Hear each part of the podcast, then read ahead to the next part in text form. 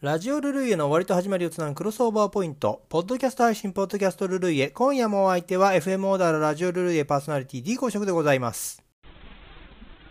ルルイエ。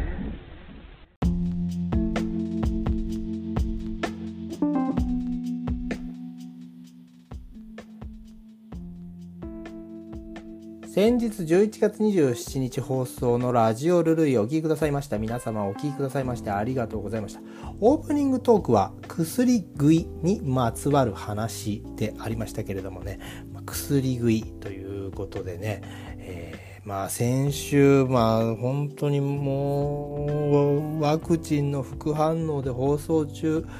あの私も聞いてましたけれどももう熱がね38度ちょいありまして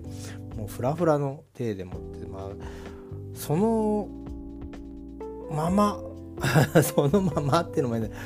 次の日も熱が下がらない。3日目ぐでようやく熱は下がったんです。けど腰痛がひどくてね。まあでもその腰痛にもうコルセットして鞭を打ってねえー、そのまま京都出張、えー、来ております。今日もね、ちょっと京都のホテルで、ビジネスホテルで収録しておりますけれどもね、この、どうですかね、音質などまた問題があれば、ツイッターで、えー、お知らせいただけましたら助かります。あの、向上させていきたいと思いますのでね、そういったことは。まあ今のところこのホテルでね、撮るのも、うん、iPhone の？イヤホンこれマイクがついてるんですね。十分、えー、いい音質で撮れてるような気がしておりますので、まあ今のところ問題ないかなと思うわけですけどね、なんかあったら、えー、おっしゃってください。えー、こうそういうところを向上させていきたいと思っておりますけどね。うんまあ、いずれにしてもそのそういうわけでね忙しく働いております。もう本当にこのもう体がボロボロ。ワクチンの副反応でボロボロ。もう仕事はもうどんどんやってくる。もう師走でございますからね、えー、しょうがないんですけども働けど働けど楽にならざり我が暮らしでそっと目を閉じてもう涙を耐える毎日でありますけれども。まあとにかくこういう時はやっぱりね、肉を食べて力をつけたい。えー、そう思う D 公爵でございます。うん肉といえば京都。京都といえば肉と私は思ってるんですけど、京都で美味しいもの3つあげると言われたら、肉、一番です。ね、牛肉ね。それから、うん、香のもの、ね、おし、あの、おしんこね。えー、漬物ね。要するに。漬物。それから和菓子。この3つに関してはもう日本一です京都というところは。他はねまあまあ人の好みというものがありますけれども、えー、京都っていうのはそもそもねそんなにいい食材が手に入るところではなくて、えー、お魚とかも海が遠いですから。ね。だから技で勝負する。ね。刺身って言わないですからね何しろ。お作りって言いますからね。作る。つまりそういう盛り付けとかねそういうものの綺麗さというところで勝負していくというのがこの京都の文化な。だけど肉に関してはやっぱりね京都っていうところはなぜ肉がうまいのか。それはねいい肉が京都中にあ京京都に全部集まってくるこの関西中の肉が、近隣にいい肉いっぱいあるわけです。それは全部京都に集まってくる。ねあの例えば松坂牛とか。それも京都にやってくる。それから、えー、丹波とかね、えー、それからあれ神戸のね。神戸牛。ね。それから、まあ、京都にも京都ブランドの、えー、京都牛っていうのがあるらしいですけどね。そういったものは、みんなね京都に集まってくる。だから一番いいところを取り上げて、えー、皆さんに提供できるというのが京都のいいところ。だからねあのやっぱり肉といえば京都では牛肉なんだそうですよ。私がねそうねうん20年前この京都にやってきた時にとんかつ屋っていうのかな、はあ、ほとんどほぼなかった。あで定食屋とか行ってもねあのカツ丼がないんですね。カツ丼っていうものを食べる文化がないんだ。びっくりしましたよ。関東人としては。とんかつってもんがないそもそも。カツといえば牛カツなんだ京都は。そういう国ですからね。やっぱりね牛を食べる文化。最近ですよとんかつなんかできてきた。まあそんなわけで、まあ、話はだいぶ取れましたあそれましたけどね、えー、要するに僕が言いたいのはそういった美味しい肉をいただいて、えー体を養っていきたい、いわゆる薬食いっていうのを推奨してるわけであります。今やね、様々な新薬で薬、あの、のおかげで病を克服できる時代となったわけでありますけどね。まあそんなわけで私もワクチンを打ちましたけど、まずはね、食べ物で需要をつけて免疫を高めることが大事。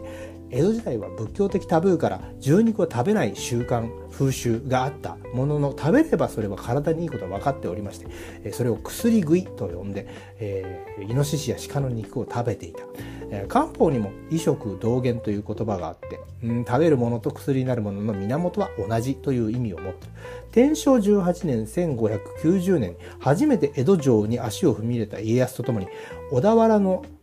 薬、えー、賞あの薬種賞ね増田智義が日本橋の本町4丁目に薬屋を開いた丸薬五霊香というのを売り出したんですね。小田原のね薬売りの人なんですね。これが江戸薬店江戸薬店の始まりとされてるんです。その頃ね江戸では栄養不足や過酷な環境での労働これで眼病が目の病気ですね。蔓延していたことからこれに効能のあったねこの五霊香眼薬五霊香ですよ。これは売れ行きが良かったんですね。その後本町に薬屋薬問屋が増えていくと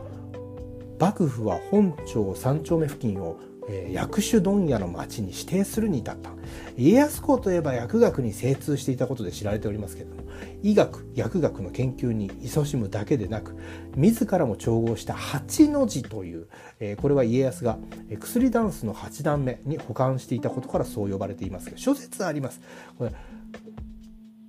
円寿和漢、えー、隋というね、えー、文献。これは宝永8年1758年の文献です。これに記されている薬無為三薬塩というのがそれだとされてるんですね、えー、ごまの葉草科の、えー、赤や地黄の、えー、根茎。これを地黄と言いますけれども、ねえー、それからあの計算塩類の粘土釈石子と言いますけども、まあ、そういったような地黄釈石子といったそういった薬効のあるものなのこれ12種類もののね生薬から、えー、構成されておりまして実はこれ現在薬薬局で手に入る八味地黄丸と一部共通する成分が入っております。でね、まあ家康だけじゃなくて黄門様こと、えー、徳川光圀公も薬草の研究に尽力した人の一人でありまして庶民が病気や怪我を負った際満足に薬の入手や医者の治療を受けられないことを知って水戸藩の範囲穂積保安に命じて庶民向けの薬の作り方や健康法をまとめた休民妙薬という文献がこれは元禄6年1693年に、えー、作らせております。でまあまあ黄門様といえばこの印籠に目が入らぬかのねセリフで、えー、ご存知でございます印籠というねものこれ印籠はね印鑑えー、陰肉の収容として、えー、用いられたものですけども江戸時代には携帯用の薬入れとして、えー、用いられておりました、まあ、小田原の名物といえばかまぼこ梅干し干物とまあこれ相場が決まっておりますけれどもこれがねやっぱ小田原通になってくると小田原ウイローのトーチン香というね、えー、もうあの薬がございましてあウイローといえばあのお菓子のウイローをね、えー、想像されるかと思いますけれども実はねえー、ウイローさん、ウイローというのはウ、ウイローさんって名前なんですね。で、薬のウイロというのがあありまして、それはトーチン香という薬なんですが、このね、ウイロが、まあ、本家本元、小田原のウイロというのはね、えー、本家本元なんでございますよ。薬部門は名古屋にのれん分けしたんでございます。ね、でそれの薬のトーチンコの入れ物としてね、えー、小田原のウイロあの本店に行きますとあの印籠と薬がセットでね販売してございますよね。ただなんかねさあのネットでちょっと調べたらね今トーチンコはねあのなんだろう。うん販売数を制限してるのかな？もしくは販売今停止してるのか？なんか原料がやっぱりこのご時世で手に入りにくくなって、なんかそんなことですんでね。もし買いに行かれる方おりましたら先にねちょっと調べネットで調べてそれからまあ電話なんかでお店に確認するなりしてちょっと確認してから買いに行った方がいいかもしれません。そんなわけで、えー、今回もリスナー様のメッセージをね紹介していきたいと思います。働けど働けどというのはあ州モリリン牧牧場17周年さん、えー、いつも聞いてくれてありがとうございます。働けど働けどまあまあ皆さんね、同じだと思います。もうこのご時世、この日本のね、えー、世の中、もう本当にみんな自転車操業で働けど働けど楽にならざりみんな同じだと思いますけれども、まあ、しかし日本人の気質として働くの大好きだと思いますんでねとにかく体健康にね、えー、重視してこの注意して、うん、気をつけてお互い頑張りましょう。それしかない今のね時代を乗り切るにはということでね、うん、仕事がないやつだっているんだからとか思いながらいつも僕は頑張っておりますけれども、えー、それからお肉は美味しいですよねというのはヒーローゆうきさん近江牛の味噌漬けが薬として献上されたと聞いたことがあります。ああ、そうです。近江牛がありますよね。これも京都に入ってきますよ。京都のね、そう、ぜひね、京都に来られたらねあの寺町の三島亭行ってみてください、えー、すき焼き屋でございますその日一番いい肉を出してますんでね何牛が入って出てくるかわからないっていうところがね面白いところです。まあそれは、えー、近江牛の味噌漬けが薬として献上されたことがあるんですね。なるほどそういうことやっぱりあのねこれはねやっぱ獣肉に対してのその殿様が、えー、これなんだろう。食べたら牛になるとかね。そういった噂っていうのかな。そういうまあまあまあこういうのは難しいことになるかまああ思いますけど、まあ、汚れに対する感覚っていうのがね食べると血が汚れるなんて言って、まあ、そういったような恐れがあってねそれをなんとかこの転移というんですかあの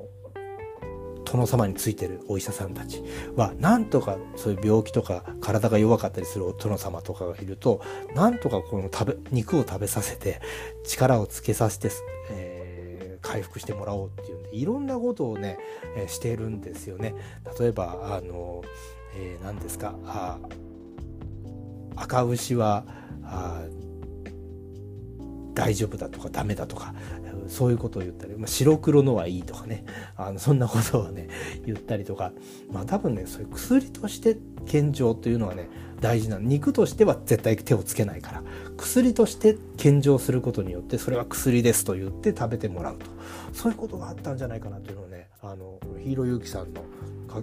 ツイートを見て、え思いましたね。それからヒーローユキさんはね、小田原はちくわの町と思ってましたっていうことで、え、ちくわも売ってございます。確かにかまぼこの板付きのあの板かまぼこっていうのはね、え、もともとは原型はちくわが最初なんだそうですよ。あの、木の棒にそういうね、あの、すり身を、うん巻きつけてっていうかくっつけて焼いたのがちくわですよね。それがだんだん板付きになってくると。上等なんですね。板付きの方は。そうすると板に乗ったもんはこの、うん、殿様に献上品になってくると、まあ、そんなような変遷があるんでございますけれどもね。その通りちくわの町でも間違いありません、えー、それからべんべんさん、えー、べんべんさんまた難しいこと言っておのりならば右の方お下りならば左側。八方貝厚宗表が三宗玉堂作り。ハフには菊に霧の塔五門を五斜面あって経図正しき薬でござるっていうのはこれがいわゆるウイロウリの工場っていうやつなんですね。歌舞伎の。えこれねよくご存知ですねべんべんさんも相変わらず。これやっぱりウイロウというのはねこのウイロウあの歌舞伎なんかの工場のウイロウ売りのウイロウこれが小田原のウイロウのそのお店なんですよね。でねこれうんと、えー、小田原のね FM 小田原にはねウイロウ売りの工場のすごく特別なあの音源がね、えー、秘蔵されてるんですけどこれもあのどうなどうこれはあんまり言わない方がいいかな。まあ、まあ、それから FM 小田原にマチャーキを呼ぶんですかっていう、ことをね、べんべんさん言ってますね。いやいや、僕もね、マチャーキ大先生、坂井正明大先生をね、このルルイエに呼べたら最高だなと思いますけれどもね。いやー、本当にね、小田原、F、あの、小田原にね、一度、うんイノヤンがねライブに来た時に私なんか行かなかったんですよね。あれほんと未だに後悔してますよ。まあ後悔してもしょうがない。もし町秋が来る機会があったら。町秋車好きですからね。割とね箱根の車のイベントあのクラシックカーのイベントとかね。あ来るんですよ。だからそのチャンスを逃さないようにするとか。意外にあとやっぱりね井上順さんとかもね会ってみたいな。って思ったりなんかしますけどね。まあこれら思い続けてればいつか思いは叶うっていうもんで、えー、信じております。それから純斎さん。純斎さん面白いこと言ってます。印籠の中は寺納豆という説を聞いたことがあります。旅の途中お湯に溶いて味噌汁にしたようですということでね。はあそうですか。なるほど。これは納得できるしそういうもののたものかもしれませんね。寺納豆というのはいわゆる大徳寺納豆とかお寺で作ってるあ納豆のことですよね。発酵食品です。いわゆる糸引き納豆とは違って糸は引いてないんですけどね。なんかこうちょっと癖のあるやつなんですけどあの非常に、えー、今発酵食品として注目されてる。あの確かに大徳寺納豆とかねちょうど印籠に入れられるしあれってちょっと薬っぽいですよね。うん、そんな気がしますし、うん、確か非常食として携帯食として、まあ、なんかなんていうのかな。忍者の兵糧丸みたいなところありますもんね。そういった存在だったのかもしれませんよね。だから印籠にそれテラナットを入れてたっていう説。あのなるほど。これちょっと僕もね、えー、印籠テラナットみたいな感じでちょっと調べてみたいと思いますます。そんなわけでね今後の D 公爵のポッドキャスティングにご期待いただけたらと思います。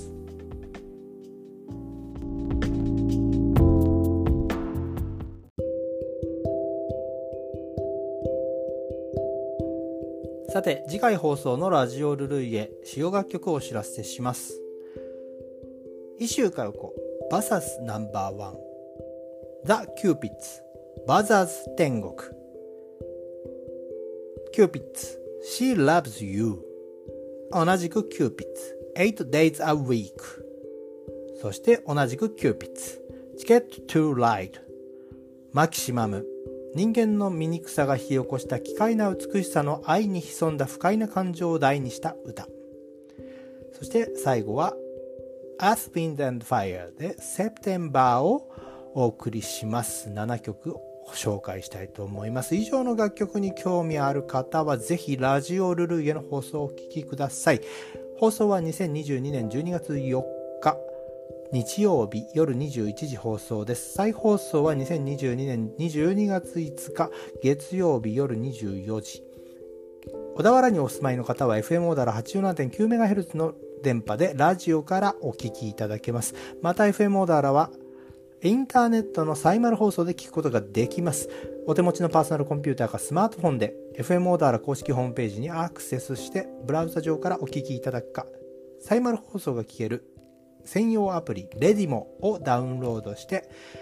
スマートフォンなどでお聞きください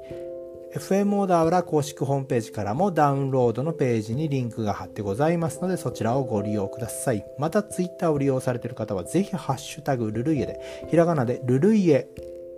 ハッシュタグの後にひらがなでルルイエと、えー、書いてつぶやいてみてください。そんなわけで今夜も D 公職のポッドキャストルルイエあっという間にお別れの時間。皆さん、週末の夜は FM オーダーラでお会いしましょうね。僕の人生がついてる限り配信つけたいと思います。それでは皆様、来世でもよろしく。チャオ